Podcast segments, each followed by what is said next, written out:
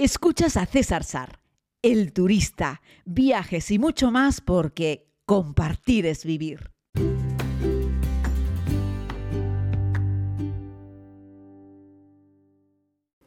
Saludos querida comunidad, espero que se encuentren muy bien. Estoy aquí a punto de tomar un avión para mi islita. Como se han dado cuenta, este fin de semana no les he ofrecido ningún podcast. Eh, la verdad es que me lo he tomado un poquito de descanso.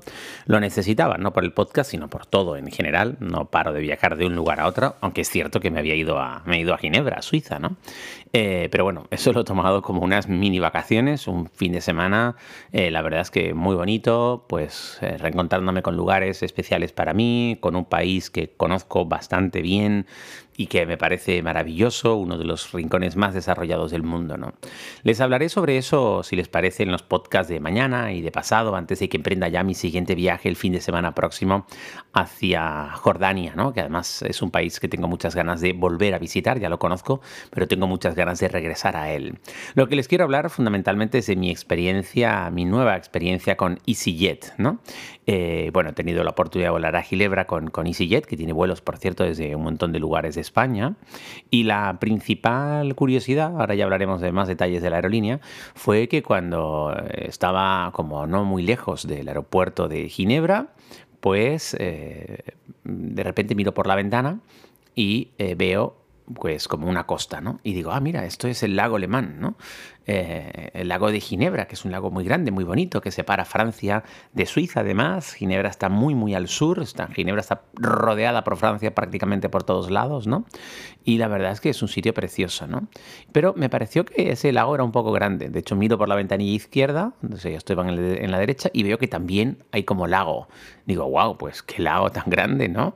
Y el avión empieza a hacer giros y entonces me doy cuenta que, que no es un lago, que es un mar y abro el, GPS del Google Maps, sabéis que el puntito azul siempre te localiza, no necesitas internet para eso, y veo que estoy como en el norte del mar Mediterráneo. Digo, eso no, eso no es el lago, eso no es el lago alemán, eso no es el lago de Ginebra.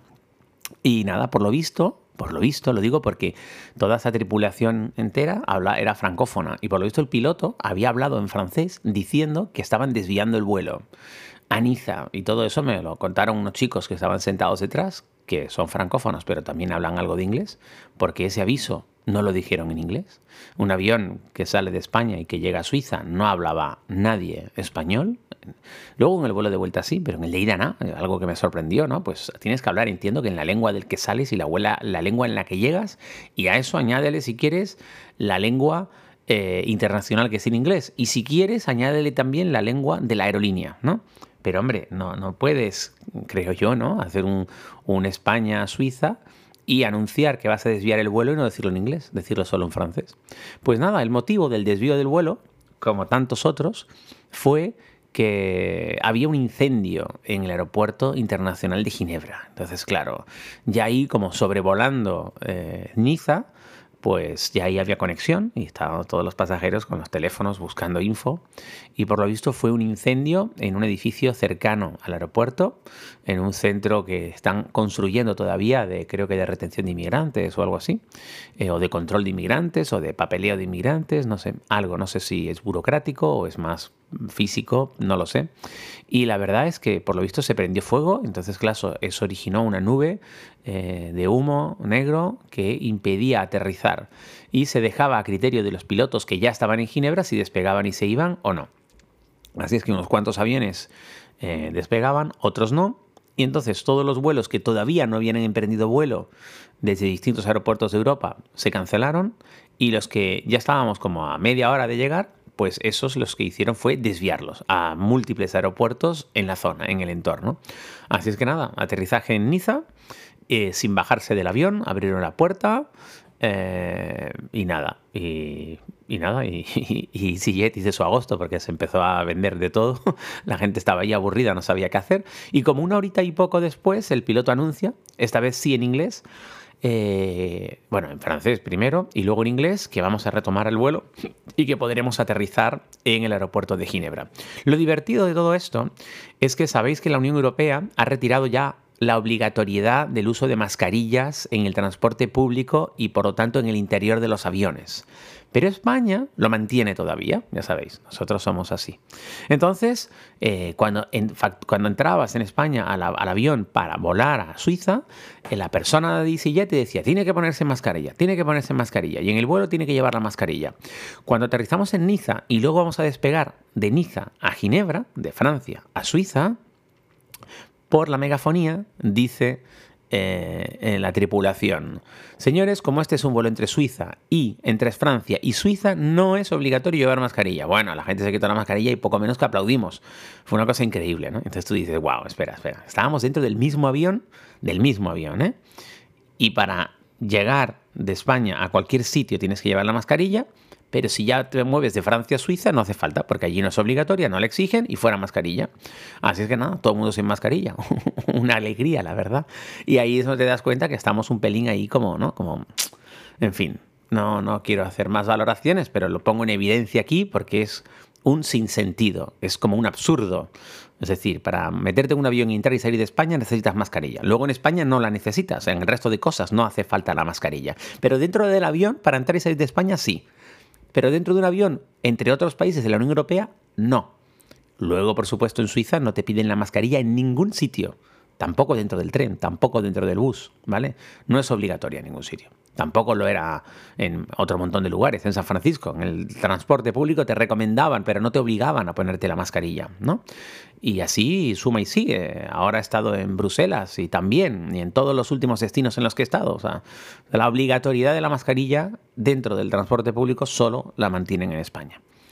No lo sé es posible que haya gente que le guste y le parezca molón y tal y cual, pero yo no, no creo que el que le parezca guay lo que puede hacer es ponerse él la mascarilla. La persona que quiera seguir protegiéndose puede, está bien. Pueden usar las FP2 que te protegen a ti también. No solo proteges tú a los demás, sino te protegen a ti y ya está. Y te pones la mascarilla y tan contento en los lugares en los que tú no te sientas muy seguro. O si eres una persona que, evidentemente pues eres más, tienes alguna otra patología, temes que las cosas se puedan complicar. Por fin, el motivo que tú quieras, ponte una FP2, pero que el resto del mundo necesitemos seguir usándola en condiciones en las que en el mismo avión unos sí, otros no, o sea, un tramo sí, otro tramo no, porque un tramo es con España y otro tramo ya no es con España, es un tema un poco surrealista. El caso es que, bueno, EasyJet, pues como siempre, la verdad, con los 319 un poquito viejillos, 320, 319 y 320, el avión de ida y el avión de vuelta eran bastante diferentes.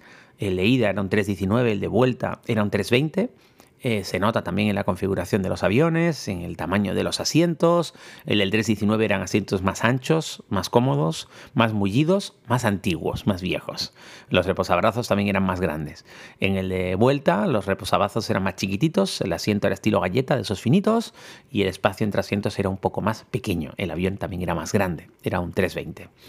Eh, y luego, donde se lleva la palma la gente de EasyJet por malos, es en la comida en el vuelo de vuelta decidí comprarme algo para comer, un bocadillo, porque llegué con poco tiempo al aeropuerto, no medio tiempo, y a bordo les compré un bocadillo de jamón con queso, de jamón, ellos dicen que de jamón ibérico con queso. Terrible, amigos. O sea, premio al peor bocadillo low cost del mundo. No recuerdo un peor bocadillo, ¿eh? Miren que los bocadillos recalentados que te dan en Iberia son malos, pero son estrella Michelin en comparación con los bocadillos que te da la gente, la gente de EasyJet. No se puede hacer tan mal. Un pan chicloso, pero un pan muy blanco que parece que todavía estaba crudo. Cuando lo calientan solo se calienta la, la bolsa por fuera, no se calienta el bocadillo por dentro. El queso no sabía nada. El jamón, por supuesto, no era ibérico, era un jamón serrano y justito.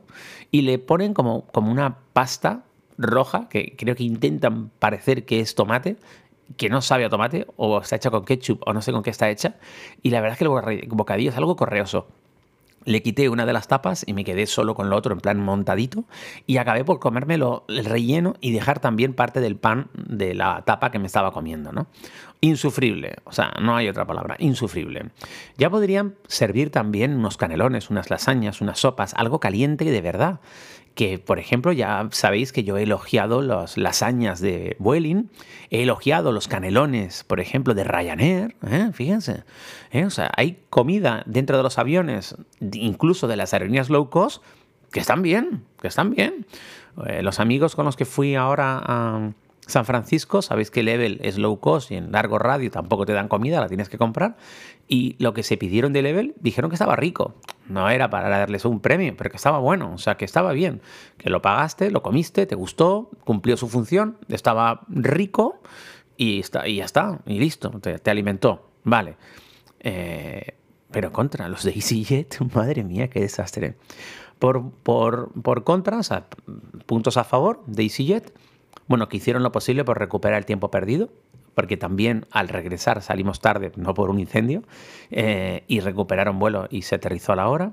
Y también eh, los de EasyJet eh, son bastante más flexibles con el equipaje, las medidas, el peso de la maleta, etc.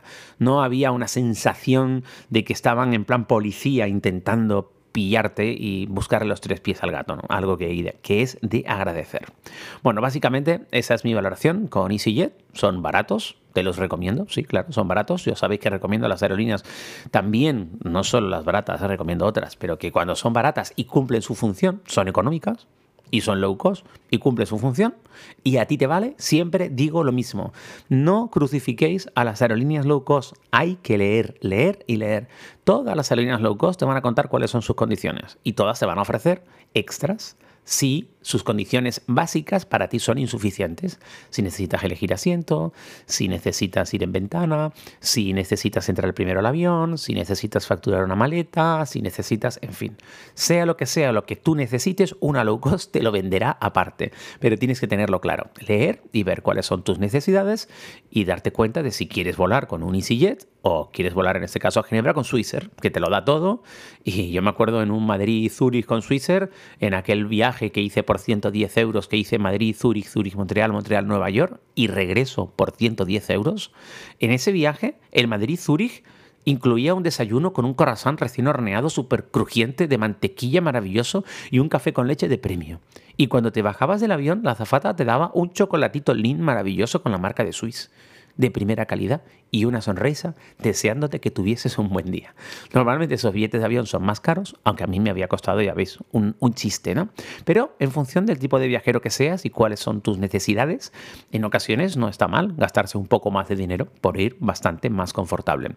Pero si tu problema es las perras, porque lo que quieres es ahorrar unos euros, en este caso EasyJet también te vale. Un abrazo muy grande y nos escuchamos mañana.